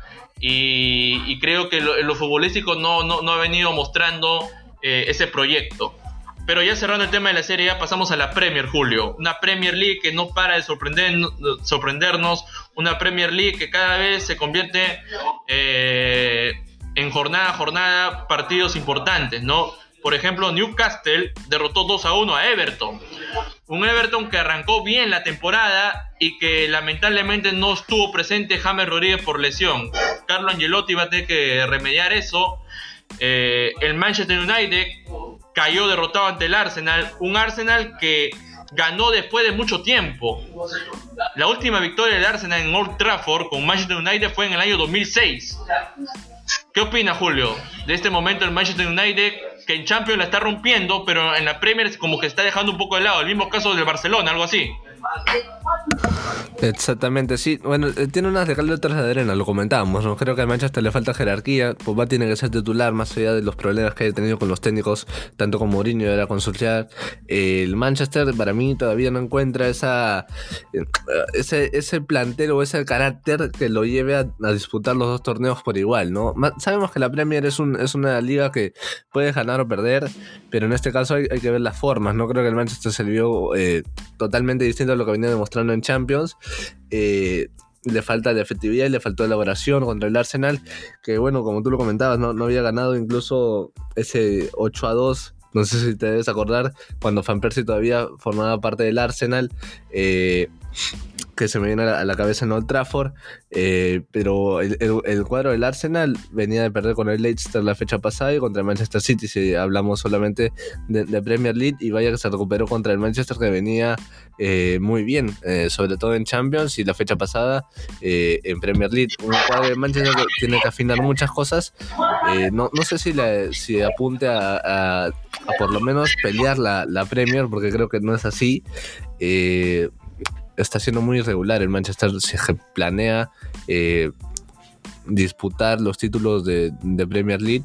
Veremos si esta temporada apunta a llegar lo más alto que pueda en la Champions y por ahí ganar una FA para tener protagonismo eh, que lo ha perdido desde la salida de, Alex Ferguson.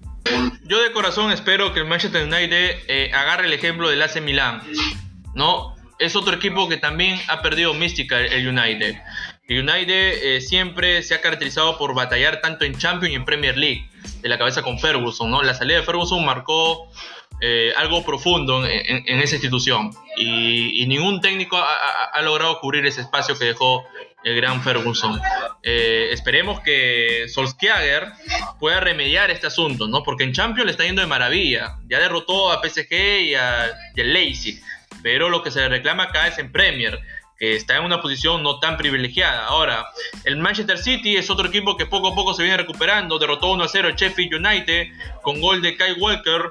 Eh, el Chelsea goleó 3 a 0 el Burnley. El Liverpool derrotó sobre la hora 2 a 1 al West Ham United.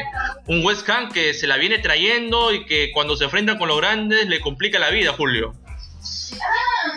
Así es, lo, lo demostró, lo, lo, viene demostrando en los últimos partidos. Una Premier que tiene eh, por ahora como líder a Liverpool, eh, con 16 puntos, al Tottenham con 14, el Everton que se quedó esta fecha eh, sigue con 13 puntos, el Southampton tiene 13 puntos, el, Wolverhampton tiene 13 y el Chelsea 12. Eh, en este top 6 que usualmente estaba el Liverpool, Arsenal, Tottenham, Chelsea, United, el City, hoy en día vemos equipos como el Everton, el Southampton y el Wolverhampton que están ahí peleando arriba, ¿no? El, cuadro de United está en el puesto 15. Eh, por ahí otros de los que pelea, como el, Manchester City está con 11 y el Arsenal está con 12 en el puesto tanto 9 y 10 eh, de estos dos últimos equipos. Es raro no ver una Premier donde tengamos al Arsenal, al City y al United fuera de ese top 6, ¿no? Sí, es sumamente raro, es una Premier League que no se está viendo comúnmente como en las temporadas pasadas, cuando eh, los seis equipos más relevantes o los más importantes de ese país eh, dominaban a placer los primeros puestos. Ahora vemos que eh, un Southampton, eh, un West Ham, un Sheffield te puede complicar la vida y eso es algo meritorio de esta Premier que cada vez me convence que es la mejor liga del mundo a, opinión personal. Ahora nos vamos a la victoria del Tottenham que derrotó 2 a 1 al Brighton.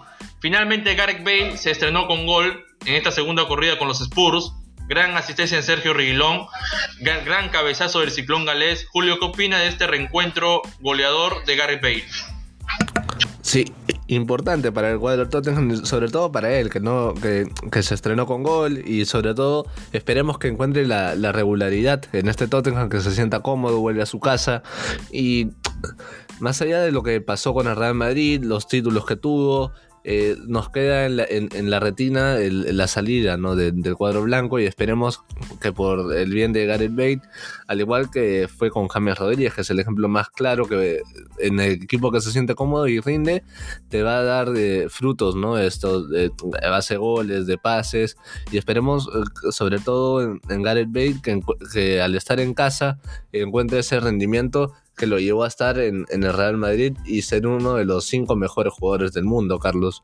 Eh, ojalá que sea este el caso y vuelva a, ser el Bale que lo que con ese típico número 3 lo, vendieron al, Real Madrid siendo un goleador y sobre todo por esa potencia, ¿no? Que, es muy similar a la, de Cristiano con otras características, pero que lo llegó a ser uno de los mejores del mundo. Y sí que sirvió la rajada de Mourinho, ¿no? Cuando perdió el partido correspondiente en UEFA Europa League.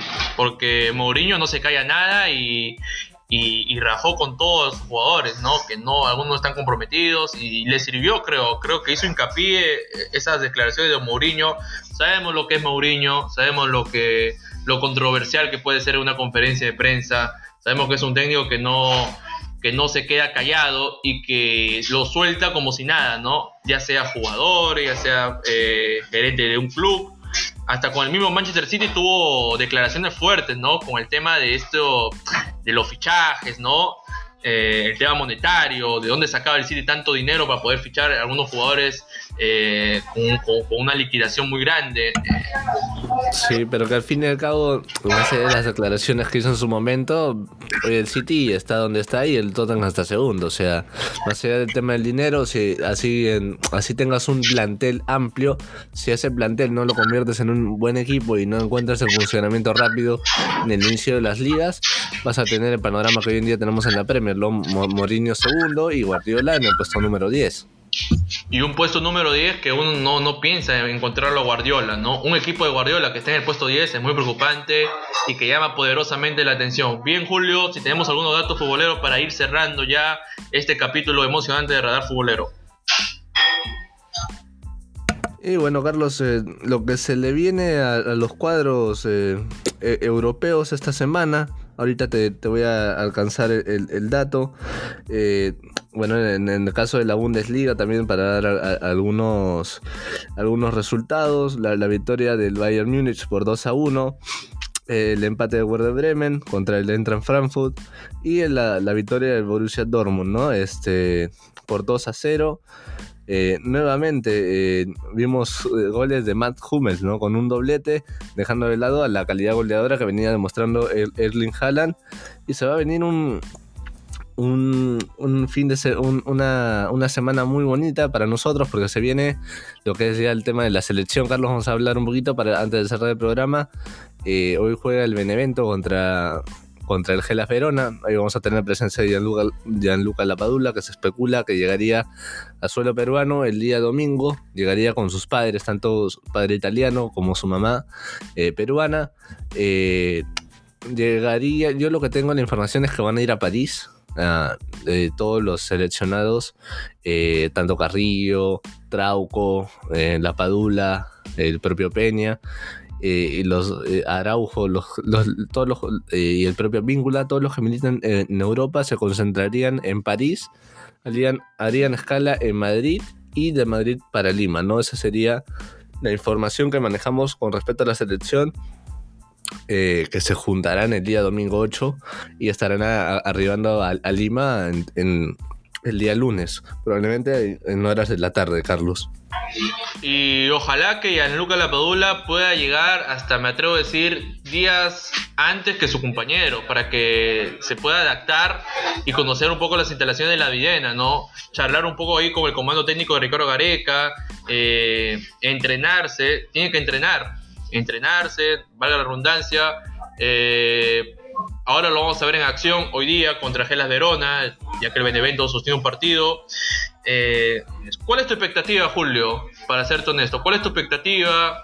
Eh, ¿Qué espera de Gianluca Lapadula para la selección peruana de fútbol? Desde el lado de, Ricardo Vareca se ha manejado bastante el tema del hermetismo, ¿no? Le dijeron tú llegas a Lima y le han dado una base, el, comando técnico, para que él pueda manejarse, ¿no? Para que no dé declaraciones, eh, primero venga y se complemente con el grupo. Eh, a la Paula hoy día hay que verlo cómo, cómo es que le, cayó dentro del terreno de juego, porque ya vimos eh, los distintos posts que ha subido con el grupo 5, e incluso las, las entrevistas que le han hecho a sus padres.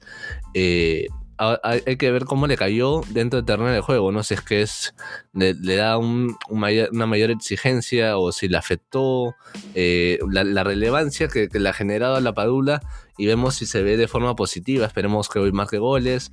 Eh, bueno, para, resaltar un poquito la, llegada de, la Padula la selección, eh, lo que hacen todos los jugadores, ¿no? En, un día antes de la, cena, perdón, en la propia cena, la, primera cena que integran todos, en este caso entre lunes o martes, la Padula va a tener que, como lo contaba Jefferson en una entrevista, va a tener que bailar por ahí música criolla para hacer la presentación. Sobre todo esta primera parte de, la, Padula, de la Padula y Reiner tiene que ser el tema de conocer el grupo. No sé si va a ir de titular porque creo que para mí Ricardo lo tiene a, Raúl Ruidías, pero veremos. Eh, ojalá que le llene los ojos en los entrenamientos. Eh, para mí la, primera parte de esta fecha doble va a ser sobre todo para que conozca a los jugadores y para que conozca el sistema de juego de, Ricardo, ¿no? ¿Para ti qué características puede aportarle la, la Padula comparación de Raúl? Lo primero que la Padula tiene gol. La Padula es un hombre que va al choque, es un hombre que tiene carácter fuerte, es un hombre que... Ahora, tiene gol en su club, todavía no vemos si tiene gol en la selección, que es algo que se ha, venido, porque también Ruidías tiene gol en su club, pero veremos que no le pesa el tema de la selección, ¿no? Porque estamos endiosando tanto, o bueno, darle mucha pantalla a la Padula, que todavía no vemos, la gente lo ve como un salvador, ¿no? Por el tema de que no está Paolo, no está Jefferson, pero si muy bien es cierto, hay que recalcar lo que tú decías. La Padula tiene gol, pero todavía no sabemos si tiene gol en la selección. Eso hay que, hay que verlo todavía. Eso va a ser una presión para él cuando llegue o cuando arribe a Perú. Por eso digo, tiene que llegar a, mucho antes que sus compañeros. Tiene que conocer, tiene que sentirse cómodo, tiene que ya sentir esa atmósfera de cómo se vive acá la selección peruana y cómo se entrena el resto de sus compañeros. Y todo va a depender en lo que muestre en los entrenamientos, si le llena los ojos a, Ricardo Gareca. Ahora, si lo ponemos fríamente, ¿a quién puede poner de titular en ataque, tanto para el partido con Chile y Argentina? Hoy por hoy, me atrevería a decir que Ricardo Gareca lo pone a la Padula de titular. Te voy a decir por qué. Porque tiene, vuelvo a repetirlo, tiene las características, se ve que es un hombre con personalidad, pero ojo, y como tú lo marcaste, no hay que endiosarlo, no hay que darle tanta pantalla, porque para mí no es el gran salvador ni tampoco el reemplazo de Pablo Guerrero. Para mí es un, eh, es un jugador momentáneo que llega en el momento preciso para cubrir esas dos grandes ausencias que va a tener en estos dos partidos la selección peruana. Hablamos de, Pablo Guerrero y Jefferson Farfán. Entonces, por ese lado lo veo que lo va a poder titular por el peso en ataque, por todo lo que se ha venido especulando. Y eso va a ser una presión y espero que el, comando técnico lo sepa dirigir a la Padula para que no se sienta también eh, digámosle, un poco tímido al momento de jugar con la selección peruana y que pueda marcar gol, porque eso es lo que se espera. El hincha peruano espera que marque gol. Lo ven como el único hombre que puede ser la salvación en el juego, en ataque sobre todo. Y esperemos que sea eso. Esperemos, porque ya hemos visto similares casos como Benavente, eh, como lo de Raúl Díaz, como lo de Andy Polo, y ojalá no sea, les, eh, ojalá esperemos, esperemos equivocarnos, que la, Gianluca Lapadula no se una a ese club de jugadores que cuando vienen a la selección no notan goles. Esperemos. Ahora, para ir cerrando el programa, Carlos, eh, contarle a la gente que todavía las, posibles convocatorias de Zambrano, Benavente y de Carlos Cáceres que de ahí se mandó la carta de los clubes. La convocatoria que hizo Ricardo es netamente para el partido con Chile. Eh, el 5 de noviembre se conocerá si cuántas fechas le dan a Zambrano y a Cáceres. De acuerdo a eso se tomará la decisión de convocarlos o no. Calen sigue con problemas. Eh, Raúl parece, perdón, este, Edison parece que lo va, lo a ir resolviendo. Ya conversó con sus clubes y se está definiendo en la MLS si es que se va a definir de, otra forma la parte final del torneo. Eh, bueno, eso Carlos, nada más para finalizar el programa. Esta semana tenemos la segunda parte de la entrevista con Joffred Zulka y la segunda, la tercera y última parte con Ángel Flores. Ya tenemos una segunda temporada de entrevistas, ya, ya les iremos contando qué protagonistas irán pasando por los micrófonos de Radar Futbolero. Carlos, te con el cierre. Correcto, Julio. Así que antes de cerrar eh, este capítulo de Radar Futbolero, le voy a dejar la programación de lo que es mañana la UEFA Champions League, partido correspondiente a las 2.55 hora peruana. Locomotiva Moscú enfrentará al Atlético Madrid, el Shakhtar Donetsk enfrentará al Borussia Mönchengladbach y a los partidos correspondientes a las 3 de la tarde, el Salzburgo enfrentará al Bayern Múnich, el Real Madrid enfrentará al Inter de Milán, el Oporto enfrentará al Olympique Marsella y el partidazo Atalanta con Liverpool y el Midtjylland versus el Ajax de Países Bajos, Julio. ¿Qué, partido vas a ver mañana? ¿El Real Madrid contra el Inter o el Atalanta de Liverpool? Yo por mí, por mí vería los dos, porque los dos son partidos tremendos. Real Madrid con Inter, la expectativa, eh, el contexto que se van a jugar ambos equipos y, el otro partido del grupo D, Liverpool-Atalanta, va a ser un termómetro para ver a qué nivel llega eh, el conjunto italiano. Luego el día miércoles tenemos a las 12.55 el Basel contra el Manchester United. A la misma hora juega el Zenit San Petersburgo contra el Lazio. Y a las 3 de la tarde los siguientes partidos. Ferenbaros contra la Juventus, el Barcelona contra el Dinamo de Kiev, el Chelsea contra el Rennes, el Sevilla contra el Krasnodar, el Leipzig contra el PSG y el Brujas contra el Borussia Dortmund, Carlos. Correcto, Julio. Solamente para añadir algo más del partido Liverpool con Atalanta, esta va a ser una dura prueba para Jurgen Klopp, ¿ah? O un equipo de Liverpool que no ha venido convenciendo en sus últimos partidos y que lo está salvando Diogo Jota. ¿ah? Diogo Jota, que es un jugador que ha venido de Wolverhampton y que está haciendo figura en, este, en estos últimos encuentros del, del cuadro red. Bien, cerrando ya el programa, eh, agradecemos a, los hinchas, a los fieles servidores que nos escuchan tanto en Spotify, Anchor, Google Podcast, Apple Podcast. Ya saben, pueden darse un paso en el canal de YouTube y página de Facebook como Radar Futbolero. Esto fue todo por hoy. Nos vemos en el siguiente capítulo de Radar Futbolero. Chao.